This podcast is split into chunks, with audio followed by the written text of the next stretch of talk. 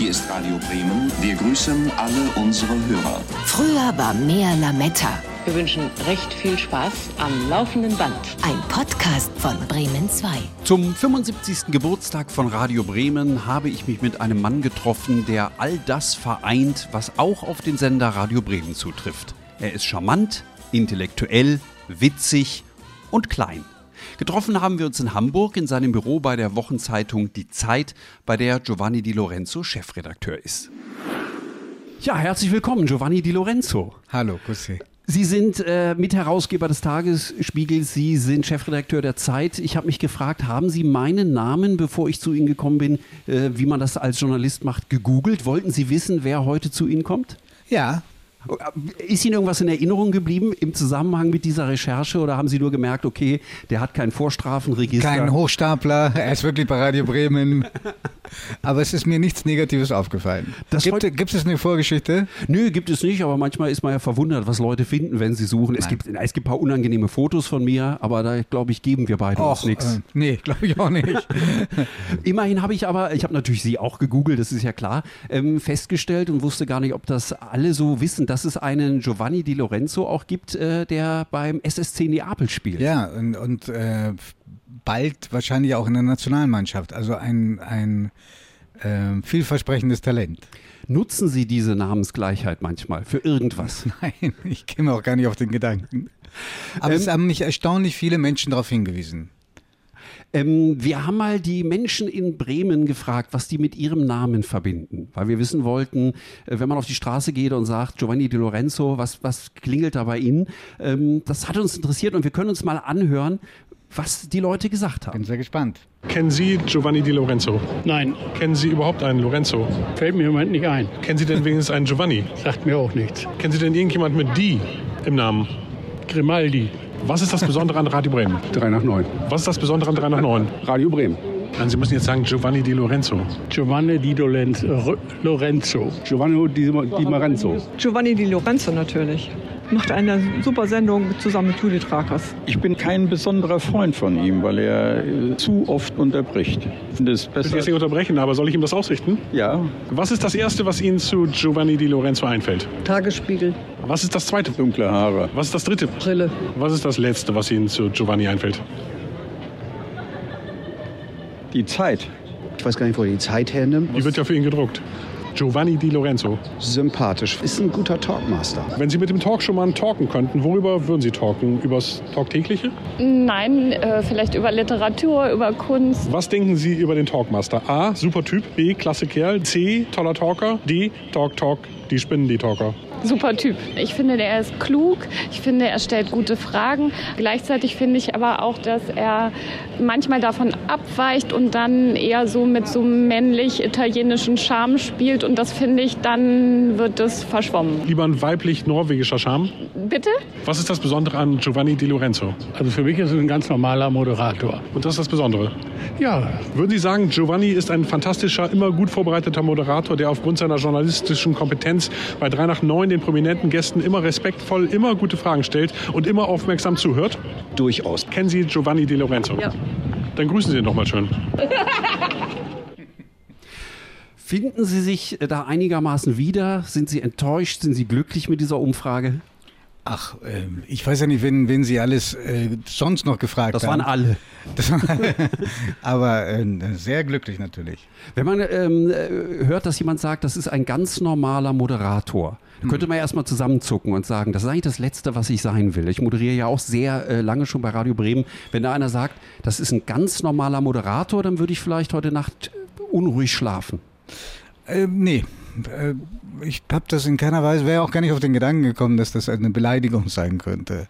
Immer noch besser, als er ist ein ganz schlechter Moderator. Das will man Also, nicht hören. Es gibt äh, nach unten keine Grenzen, aber ich wäre jetzt auch nicht so empfindlich, dass ich sagen würde, normaler Moderator ist schon mal was Schlechtes.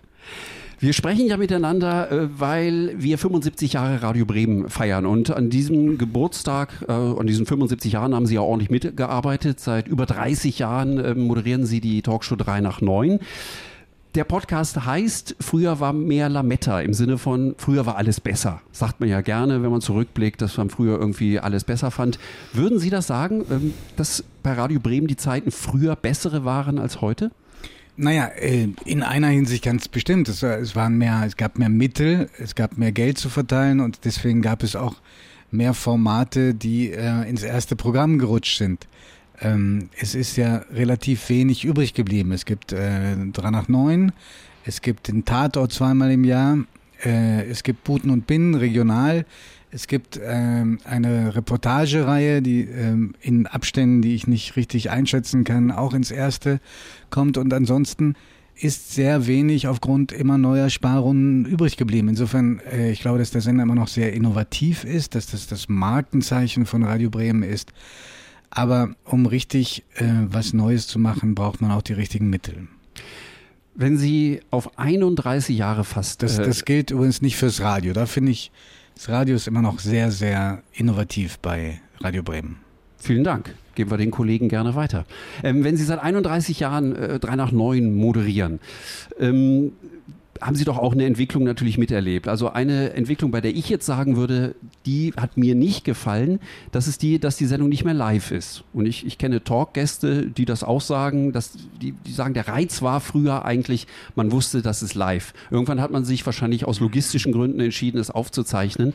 Bedauern Sie das? Nee, äh, also im Gegenteil, ich begrüße das sehr, weil ähm, Was ist der Vorteil daran, so eine Sendung aufzuzeichnen? Es fehlt doch dieses, das Liveige, dieser, dieser Hier und Jetzt Ja, aber Moment. es ist ja live on tape, es ist ein paar Stunden vorher. Geschnitten wird nur im Ausnahmefall. Also insofern, jeder kann sich da den Mund verbrennen, wie vorher auch.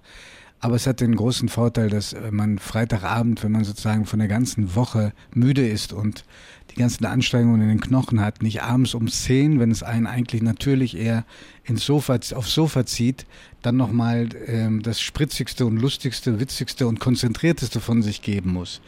Und ebenso ist es halt für viele Gäste dann doch eine Zumutung, gerade wenn sie ein bisschen älter sind und einige wollen halt auch am selben Abend noch zurück. Es ist schon besser so, wir haben durch Bremen ja ohnehin ein bisschen einen Standortnachteil. Es ist halt nicht ähm, Hamburg, es ist nicht München, es ist nicht Berlin und äh, insofern kommt uns das, glaube ich, eher zu Pass.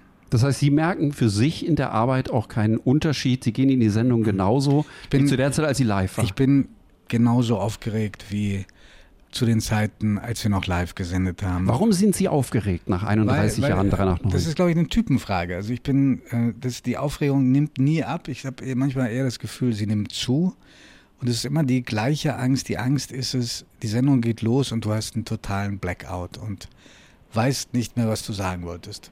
Aber dafür hat man doch, äh, man sieht es ja auch als Zuschauer, erstens einen Knopf im Ohr und zweitens doch auch diese, diese so Karten, wo was draufsteht. Also dieser Moment kann doch eigentlich gar nicht passieren. Oder ist er Ihnen womöglich schon mal passiert und Sie äh, erinnern sich manchmal dran?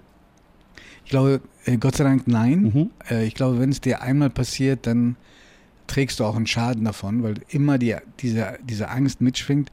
Aber ich glaube wirklich, das ist eine Aufregung. Also Aufregung ist eine Typenfrage. Und ähm, auf der anderen Seite hat es ja auch den Vorteil, dass die äh, Adrenalinproduktion, der Adrenalinausstoß ja proportional auch anwächst. Und das ist, glaube ich, für die Konzentration dann gut. Und ähm, die große Aufregung ist dann nach ein paar Minuten auch weg. Aber ich krieg die Aufregung nicht kleiner gedimmt, niedriger gedimmt. Menschen, die äh, unter Lampenfieber leiden oder unter so einer Aufregung, die ritualisieren sich gerne vor einer Sendung. Also dass es immer derselbe Ablauf ist, damit man in so eine möglicherweise in so ein ruhiges Fahrwasser gerät. Machen Sie sowas? Gibt es Rituale vor der Sendung, an die Sie glauben? Rituale auf jeden Fall, aber äh, keine Meditations-, äh, Yoga oder sonstige Übungen. Sondern? Sondern äh, ich, ich brauche eine gewisse Regelmäßigkeit der Abläufe. Wenn die durcheinander geraten, wie jetzt durch Corona, dann tue ich mich schwer. Gibt es unter äh, Ihnen und Judith Rakers irgend so ein Ritual, dass man vorher nochmal sich in den Arm nimmt oder, oder äh, Sprüchlein aufsagt, irgendwas? Wir jedes Mal, bevor die Sendung losgeht, unmittelbar davor sagen wir uns, jetzt könnten wir abhauen. Letzte Chance.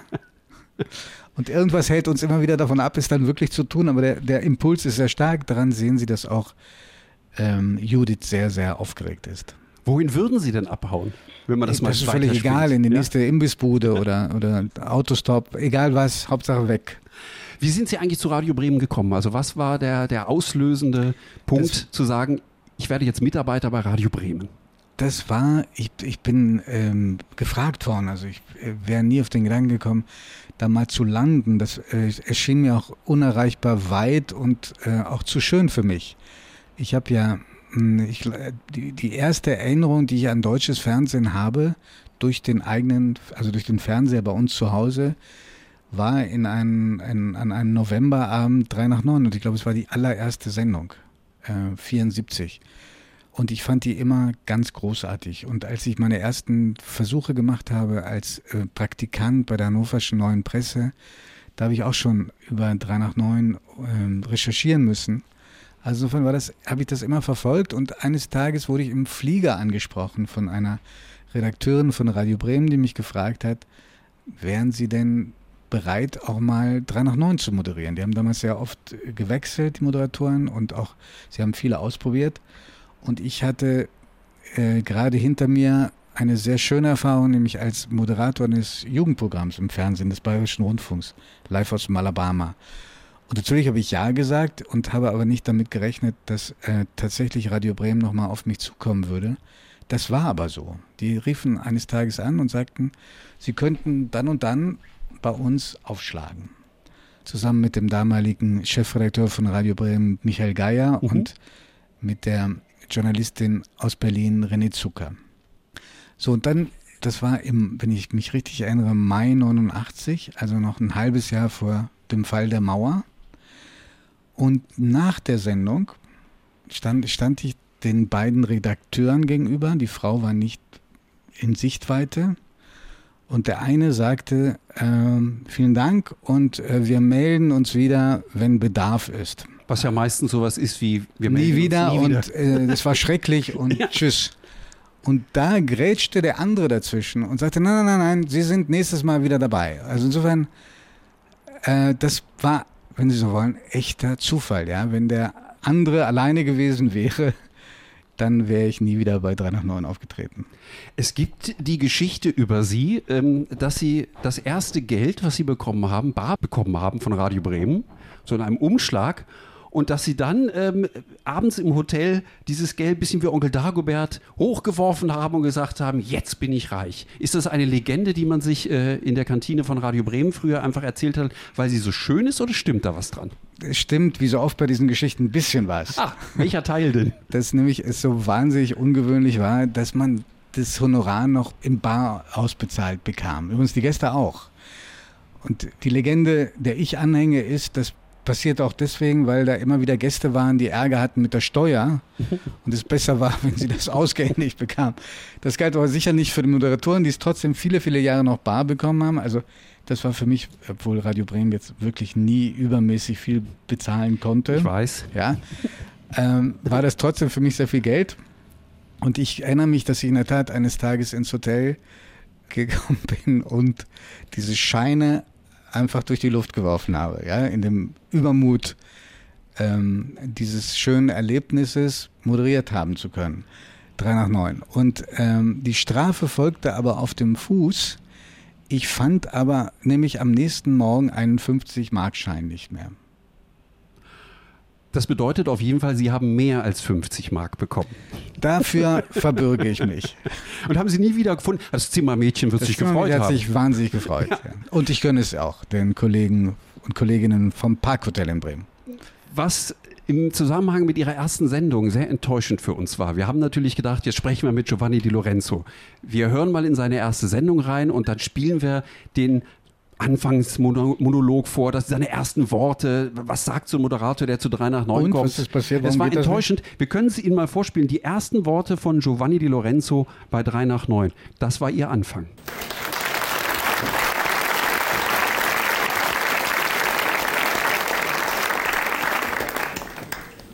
Frau Fahr, Sie sind eine Veteranin im Kampf um eine Frauenquote in der SPD. Es gab gar keine richtigen ersten Worte. Sie haben direkt angefangen mit einem Interview. Das war damals Aber so war üblich. ich der erste, äh, erste äh, Moderator? Ich glaube, erstmal haben die anderen genau. angefangen. Die Begrüßung fand durch andere statt, durch Aber, Michael Geier und durch René genau. Zucker. Aber es gab nie sowas wie, hallo, ich bin der Neue. Na, nee, so. nee, das äh, hätte das ich ist auch. jetzt aber für unsere Archive blöd. Können Sie nicht im Nachhinein ganz, ganz, ganz einsprechen? Hätte ich mich auch nicht getraut. Ja, das, Wirklich nicht? Nee, das hätte ich zu, als zu aufdringlich empfunden. Ähm, außerdem, Sie haben es ja gerade gehört, es ähm, hätte möglicherweise ein sehr kurzes Gastspiel sein können. Ich fand es schade, weil, weil das ist so Aber ich erinnere mich, ich erinnere mich an eine andere. Geschichte. Das Ja. war ja, glaube ich, eine der ersten Ministerinnen überhaupt auf Landesebene. Mhm. Und vor der Sendung wurde sie mit dem Mikrofon versehen an der Bluse. Da gibt es auch einen Fachausdruck. Verstöpselt oder so. Oder angestöpselt oder so. Ich wurde noch nie von Radio Bremen angestöpselt, deswegen. Ähm, und äh, und der, der Techniker machte da an dieser Bluse rum und sie guckt mich an und sagt, Giovanni, sieht man noch genug Ausschnitt? ich war ja eh schon so mit den Nerven am Ende. Die Hand, diese Frage hat mir den Rest gegeben. Sah man denn noch genug? Wissen Sie nee, es? ich weiß keine Ahnung. Wie, wie macht man das als Talkmaster, dass man den Leuten etwas entlockt, das sie möglicherweise noch nicht vorher schon hundertmal gesagt haben? Das ist doch immer der Wunsch des Talkmasters, dass man nicht was abfragt, was man schon kennt, sondern dass, dass man eine Situation erzeugt, in der etwas Spezielles passiert. Ja, Bevor Sie mir diesen Trick gleich verraten, hoffentlich, wie oft ist Ihnen das überhaupt gelungen in 31 Jahren, solche Momente zu erzeugen? Na, ich meine, der, die, die, der Ehrgeiz und ähm, die Herausforderung ist, das in jedem Gespräch zu schaffen, dass der Gast irgendetwas sagt, was er nicht sagen wollte. Ähm, natürlich ähm, gibt es mindestens genauso viele äh, Fälle des Scheiterns wie des Gelingens, ja, mindestens genauso viele. Ich glaube, dass ähm, damit das gelingt, man ein bisschen so von der Radio Bremen Schule wegkommen muss, der ich auch lange angehangen habe und für die Sie hier auch ein ganz schönes Beispiel eben äh, geliefert haben, nämlich erstmal mit einer unangenehmen Frage zu beginnen. Äh, also irgendwie möglichst irgendwie was finden, ist da eine Schwachstelle, ein Wunderpunkt, was Böses. Weil man in der Regel eigentlich nur erlebt, wie der Gast zumacht. Und wie er versucht, sich über die Zeit zu retten. Ich glaube, die Voraussetzung dafür, dass jemand, sind ja meistens Profis, die da sitzen, was sagt, ist, dass er sich wohlfühlt und dass es auch eine gewisse Augenhöhe gibt zu der Moderatorin oder zu dem Moderator. Kommen dann manchmal äh, Momente zustande, wenn Ihnen das gelingt, äh, die Ihnen vielleicht sogar unangenehm sind, weil Sie merken, jetzt habe ich eine Tür geöffnet, die wollte weder ich noch der Prominente geöffnet sehen? Ja, also es gibt ähm, ähm, vor Dingen, wenn du selber merkst, du, du, du schaffst es nicht mehr professionell zu sein. Also wenn du so berührt bist, dass du ähm, am liebsten selbst in Tränen ausbrechen würdest. Das finde ich ist für den Gast keine Hilfe, dass man dann gemeinsam heult. Ähm, Für die und- Quote vielleicht. Ja, aber nicht, ich finde, das ist unser Job, ist so Mhm. zu machen, dass, äh, dass der Raum auch für dieses Gefühl dem Gast gehört und nicht einem Moderator, dem man meist diese äh, emotionale Reaktion auch gar nicht abnimmt. Wie aber nun geht man davor? Also wie, wie gibt man einem, einem Gast das Gefühl, mir kannst du alles sagen, es ist ja, es bleibt unter uns. Also wie, wie, wie tatsächlich öffnen Sie einen Gast so weit, dass er etwas tut, was er vielleicht gar nicht vorhatte? Vielleicht dadurch, dass ähm, man auch was von sich preisgibt, dass man sich auch ein Stück ungeschützt gibt, ein bisschen ungeschützt gibt. Und dass der andere das Gefühl hat, wir führen ein Gespräch, wir tauschen was aus und ich werde nicht ausgefragt oder gar ähm, verhört. Welche äh, 3 nach 9 Anekdote erzählen Sie am häufigsten? Ich kann mir vorstellen, dass Sie das oft danach gefragt werden und da hat man ja sicherlich als, als äh, Geschichtenerzähler, der Sie ja auch sind, eine Anekdote parat, von der man weiß, wenn ich die in dieser Runde erzähle, ist ein sicherer Lacher, ist ein Bringer. Da wird mir hinterher ein Glas Sekt gebracht, weil die so gut ist. Oh, nee, also ehrlich gesagt, die Frage kommt gar nicht so oft. Es kommt keine Frage nach der besten Anekdote. Nee, die, die, meistens kommt die Frage, sag mal, stimmt das wirklich, dass du die Sendung schon 31 Jahre machst? Das ist, äh, diese Frage hat alle anderen im Laufe der Zeit abgelöst. Und wie ist denn die Judith privat? Das wird doch auch kommen. Äh, ehrlich gesagt, noch Auch nie. noch nie? Und, ich, und ich würde sie auch nicht beantworten.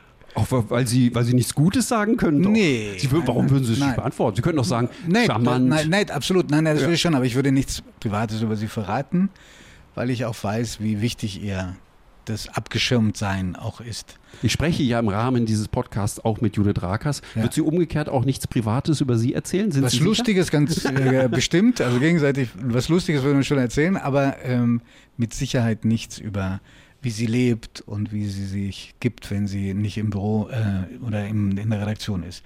Aber sagen wir mal, eine, die Anekdote, die, die vielleicht die einprägsamste für mich war, ja, nach der hatten Sie ja gefragt, mhm. war, als äh, wir mal einen Gast hatten, der wahrscheinlich heute nicht so selbstverständlich in eine Talkshow am Freitagabend eingeladen werden würde, nämlich äh, Eberhard von Brauchitsch. Mhm. Das war der Flick-Generalbevollmächtigte und Hauptdarsteller einer der größten Bestechungsskandale in der Nachkriegsgeschichte. Da ging es um illegale Parteienfinanzierung.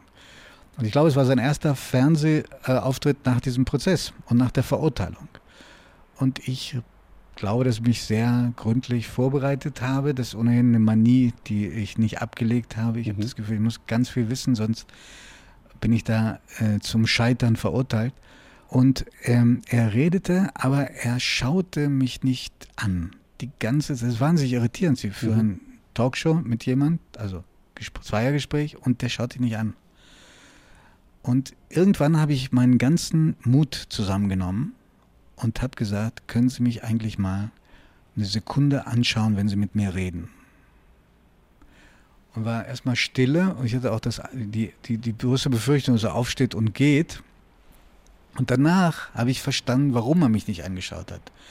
Weil er Blickkontakt gehalten hat zu seiner Frau, die im Publikum saß und die ihm Zeichen gegeben hat. Und da aus dieser Begegnung, die ein bisschen schroff war, ich habe mhm. ihm auch Fragen gestellt, die ihm bestimmt eher wehgetan haben, ja, äh, ist dann eine ganz bewegende Arbeitsbeziehung entstanden, weil ich habe ihn dann nochmal lange und mehrmals äh, interviewt für die Süddeutsche Zeitung. Und das war auch ein Interview, und da, da, erinnere ich mich heute noch an Sätze, die er gesprochen hat.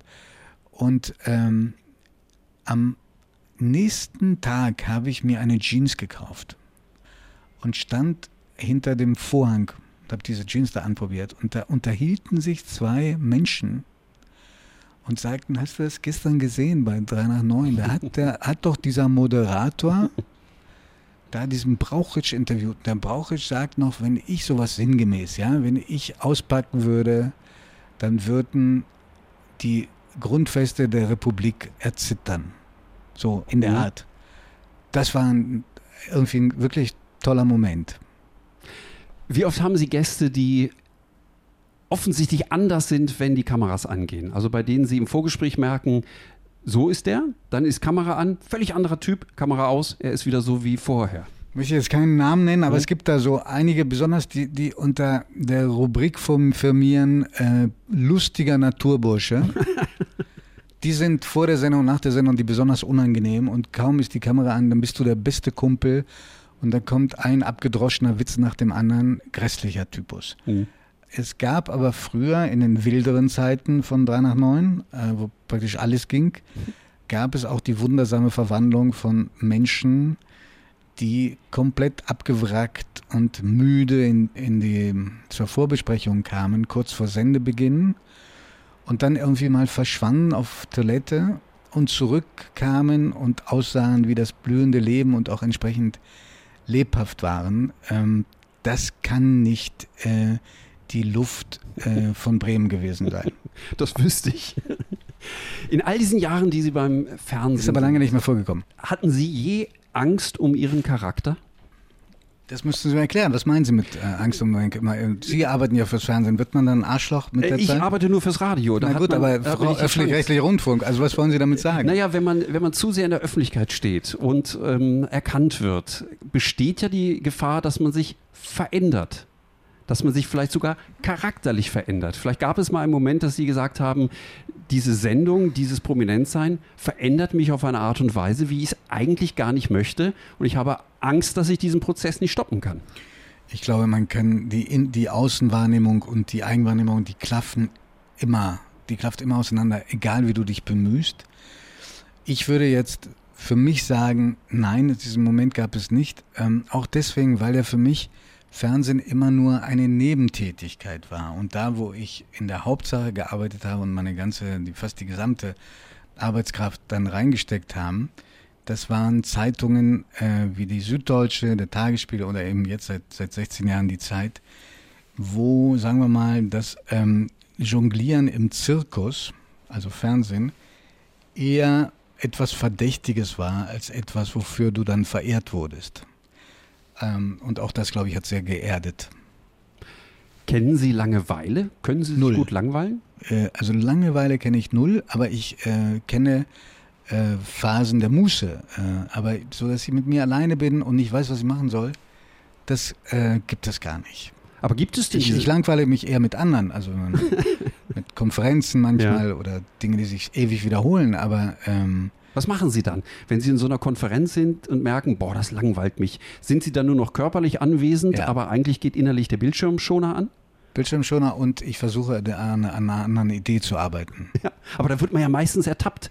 Meistens, oder Giovanni? Und dann ist man so, was? Ja. ja. ja. So, sehe ich auch so. Das, da sehen Sie, da merke ich schon, dass man sich verändert mit den Jahrzehnten. Man wird in der Darstellung des Zuhörenden immer besser. Das heißt, es gelingt ihm komplett, eine Sitzung durchzustehen, ohne zuzuhören und keiner merkt's. Äh, ja, ich würde sagen, ja. Das ja. sind aber nicht die äh, Redaktionssitzungen von 3 nach 9, hoffentlich. Nein, und natürlich auch nicht bei der Zeit. Woher kommt das aber, dass Sie so viel machen? Also wenn, wenn Sie äh, mit dem Tagesspiegel zu tun haben, mit der Zeit zu tun haben, mit 3 nach 9 zu tun haben, das klingt für mich eigentlich nach jemandem, der nicht viel Leerlauf möchte in seinem Alltag. Wir könnten ja mindestens zwei Sachen davon auch abstoßen. Welche denn? Den Tagesspiegel und die Zeit.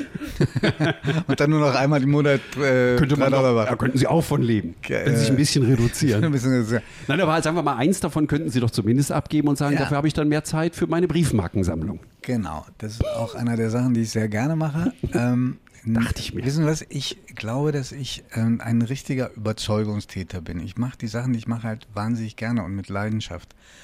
Und deswegen äh, ist nie irgendetwas ein Job gewesen. Und ich ähm, natürlich weiß ich, dass ähm, mein, mein, mein Hauptjob, wobei das Wort Haupt ist schon eine Untertreibung, weil ich bin jeden Tag hier und ähm, hänge mich da auch wahnsinnig ran. Die Zeit ist. Aber 3 nach 9 heißt inzwischen für mich mein halbes Leben. Mehr, kleines Mhm. bisschen mehr als das halbe Leben. Insofern äh, hänge ich daran sehr ähm, und bin auch diesem Sender, den Sie jetzt verkörpern, äh, wirklich dankbar, dass, sie, äh, so, dass er so verrückt war, mir diese Chance zu geben. Gibt es eine Schwäche von Radio Bremen, die eigentlich eine Stärke ist? Ich glaube, so eine gewisse Wurstigkeit, ja, in der dann auch was entstehen kann. Zum Beispiel? Also ist, ist Naja, überlegen Sie einfach die, den Prozess meiner Anwerbung, von der ich vorhin erzählt habe. Ich meine, das, das hätte so oder so ausgehen können und ist aber so ausgegangen. Und äh, auch die Tatsache, dass, dass, dass Sie so lange an jemanden festhalten, obwohl eigentlich ja immer das Rezept oder bei vielen ist, außer bei RTL, die Leute möglichst schnell dann wieder auszuwechseln, wenn es mal eine Delle gibt, ja. Das äh, finde ich großartig, klar. Wer sucht eigentlich Ihre Klamotten aus? Immer ich. Kommt da manchmal jemand und sagt, Giovanni, das ist schön gedacht, aber die Socken gehen gar nicht? Oder, oder traut man sich gar nicht mehr, Doch, den großen Herrn Di Lorenzo nein, nein, der- zu der- kritisieren? Der große Di Lorenzo, glaube ich, lebt nur in ihrer Fantasie. Den, den gibt es nicht.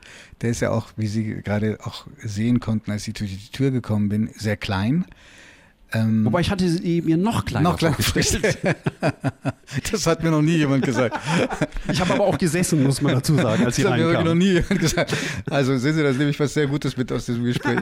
ähm, aber natürlich sagen die das. Also das, das, das Hemd, ähm, vor allen Dingen das Hemd leuchtet zu sehr oder jetzt gerade, wo wir ähm, auch umgestellt haben ähm, Auf HD. auf HD, ja. dann kann man praktisch kein weißes Hemd mehr anziehen oder nein, nein, also da gibt es keine Hemmung, glaube ich.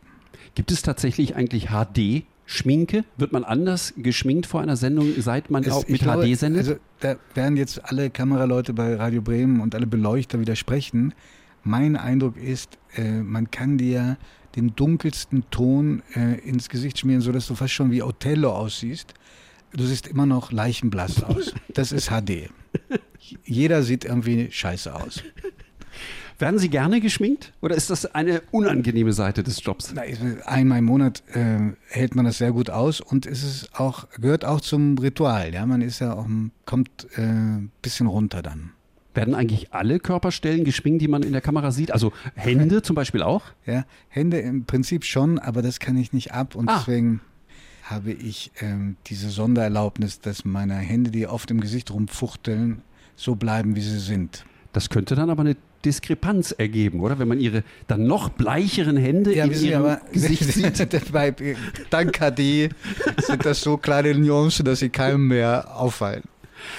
Etwas, was Radio Bremen ja eigentlich auch schon seit 75 Jahren beschäftigt, ist dieses Gefühl, uns gibt's bald nicht mehr. Also äh, wir haben zu wenig Geld, wir sind sehr klein, irgendwann äh, werden wir abgeschafft. Warum soll es überhaupt ein Radio Bremen Ihrer Meinung nach geben? Die Idee zu sagen, das ist jetzt nur noch ein Regionalfenster vom NDR, klingt für viele schlüssig. Können Sie ein Plädoyer dafür halten, Also Radio meine, Bremen zu wenn erhalten? Sie, wenn Sie äh, mich fragen, äh, sollte man Radio Bremen nicht lieber abschaffen? Ich meine, ich bin wäre der falscheste Kronzeuge, den es überhaupt für äh, vorstellbar ist. Also ich wünsche mir, dass dieser Sender lange bleibt, weil Sie vorhin gesprochen haben, was ist so typisch für äh, Radio Bremen, dann auch, dass die Leute sich wahnsinnig mit dem Sender identifizieren und wirklich, so wie ich sie erlebe, überdurchschnittlich auch engagiert sind. Und ähm, das war früher so und das ist auch so geblieben. Insofern, äh, klar, man kann alles eingemeinden, ob dann die Sendungen und äh, die Berichte äh, und die Formate besser werden. Ich habe da meine Zweifel.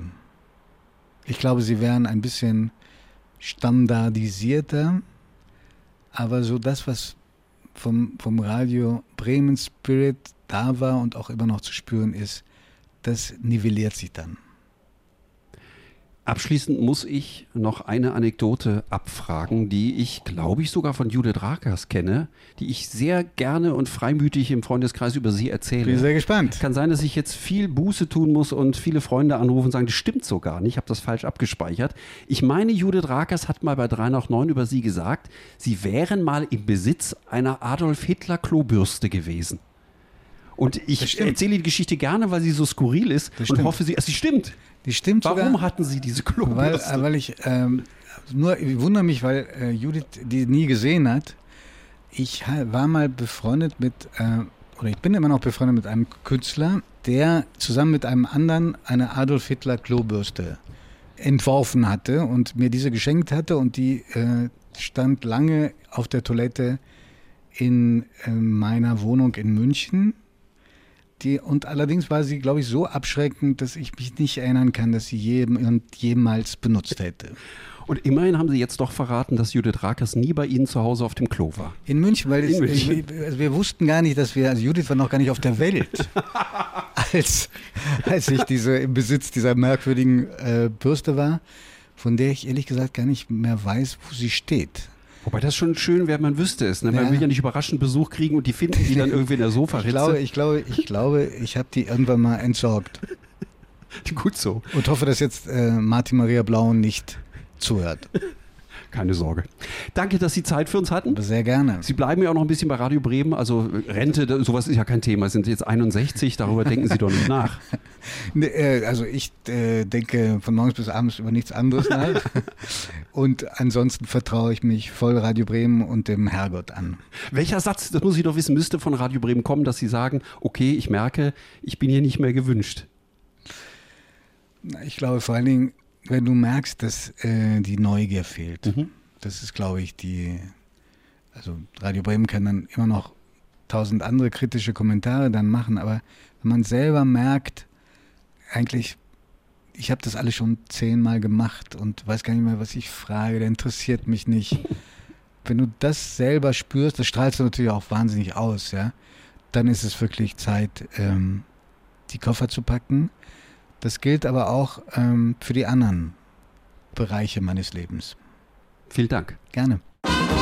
Hier ist Radio Bremen. Wir grüßen alle unsere Hörer. Früher war mehr Lametta. Ein Podcast von Bremen 2.